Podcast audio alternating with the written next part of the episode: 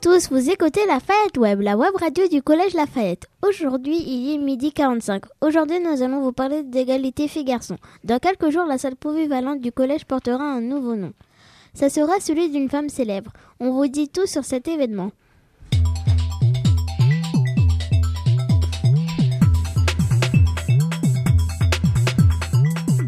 J'accueille en plateau Simon. À toi de nous présenter cette opération. Eh oui, nous devrons tous choisir parmi sept noms de femmes célèbres. Nos reporters ont donc rencontré Monsieur Salo, prof d'histoire géo et référent sur la question d'égalité filles-garçons. Il nous en dit plus sur cette opération. D'abord, comment ont été choisis les sept noms? Alors j'ai un petit peu fait des recherches historiques. Euh, je voulais pas qu'il y ait trop de choix. Et je voulais chercher dans chaque période de l'histoire. Donc on a une femme de l'Antiquité. Pour le Moyen Âge, c'était très difficile j'ai renoncé. On a une femme de l'époque moderne et la majorité des les 5 sur 7, majorité des femmes, sont des femmes du XXe siècle. J'ai aussi essayé de choisir des femmes d'origines différentes, de pays différentes, de couleurs de peau différentes et même d'orientation sexuelle différente. Il nous présente enfin le mode de désignation de la lauréalité. Alors d'abord, on a une phase de présentation où chaque professeur d'histoire-géographie euh, fait présente un diaporama euh, à sa classe. Ensuite, les élèves ont une semaine de réflexion à la fin du mois de novembre et tous les élèves vont voter la même semaine avec leur professeur principal du 2 au 6 décembre et à charge pour le professeur principal de remettre dans une grande urne qui sera en salle des professeurs le résultat du vote de sa classe. Je précise aussi que c'est un projet démocratique puisque les élèves vont voter, les professeurs vont voter, mais aussi les agents, l'administration et les personnels de vie scolaire. Et chacun, la voix de chacun a le même poids.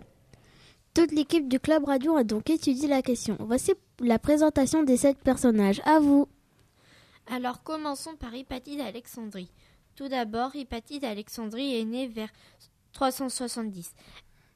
Elle était une philosophe, astronome et mathématicienne grecque. Elle était reconnue pour être une professeure de renom et une sage conseillère. C'est une icône du mouvement pour les droits du féminisme, car elle a refusé de se marier. Elle est morte lapidée par les chrétiens en 415. Moi, je, vais vous présenter Olympe de Gouges.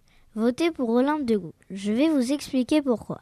Elle est née le 7 mai 1748. Elle est considérée comme une des pionnières du féminisme français. Elle est auteure de la Déclaration des droits de la femme et la citoyenne. Elle est morte guillotinée le 3 novembre 1793. Elle aura vraiment permis de faire progresser la, liberté des femmes en France. Et moi, Sophie Scholl. Sophie Scholl est née en Allemagne le 9 mai 1921. Elle est exécutée le 22 février 1943. C'est une résistante au nazisme et l'un des piliers du réseau La Rose Blanche avec son frère Hans. À partir de juin 1942, elle participe à des réunions avec son frère Hans Scholl, fondateur du groupe de résistants. Elle a été guillotinée en prison.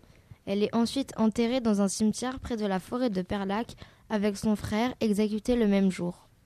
Et voici Rosa Parks. Votez pour Rosa Parks. Je vais vous dire pourquoi vous devez voter pour elle. C'est une femme courageuse qui a lutté contre la ségrégation raciale aux États-Unis. Elle est arrêtée pour avoir refusé de céder sa place à un passager blanc dans l'autobus. Elle reçoit une amende de 15 dollars et fait appel à ce jugement le 5 décembre 1955. Elle va en prison et fait appel à un avocat qui la libère. Elle décède le 25 octobre 2005 à 92 ans.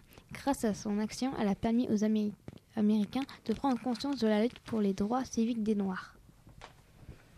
Bah moi je vais vous montrer pourquoi il faut voter Simone de Beauvoir. Simone de Beauvoir est une femme politique, romancière et philosophe. Elle est née le 9 janvier 1908 à Paris et elle est morte le 14 avril 1986 dans la même ville. Elle est l'une des féministes qui a le plus marqué notre pays. Elle a notamment écrit Le deuxième sexe en 1949. Toute sa vie, elle a montré que l'on peut être une femme et mener une vie indépendante et libre. Sa relation avec Jean-Paul Sartre en est la preuve. Et moi, Simone Veil. Votez pour Simone, Simone Veil. C'est grâce à elle qu'en France, les femmes sont libres d'avoir des enfants. Elle est née le 13 juillet 1927 à Nice et elle est décédée il y a seulement deux ans à l'âge de 90 ans. Elle a été déportée à Auschwitz à l'âge de 16 ans. Magistrate, elle devient ministre de la Santé en 1974. La loi Veil autorise l'IVG. Elle a même été la première présidente du Parlement européen. Enfin, moi je vous présente Billie Jean King. Billie Jean King est née le 22 novembre 1943. C'est une joueuse de tennis américaine dont la carrière s'étend de 1959 à 1983. C'est grâce à Billie Jean King que les femmes et les hommes ont, ont les mêmes droits.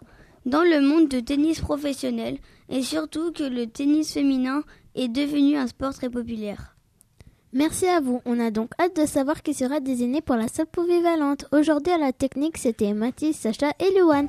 N'hésitez pas à partager nos émissions. À bientôt sur la Fayette Web.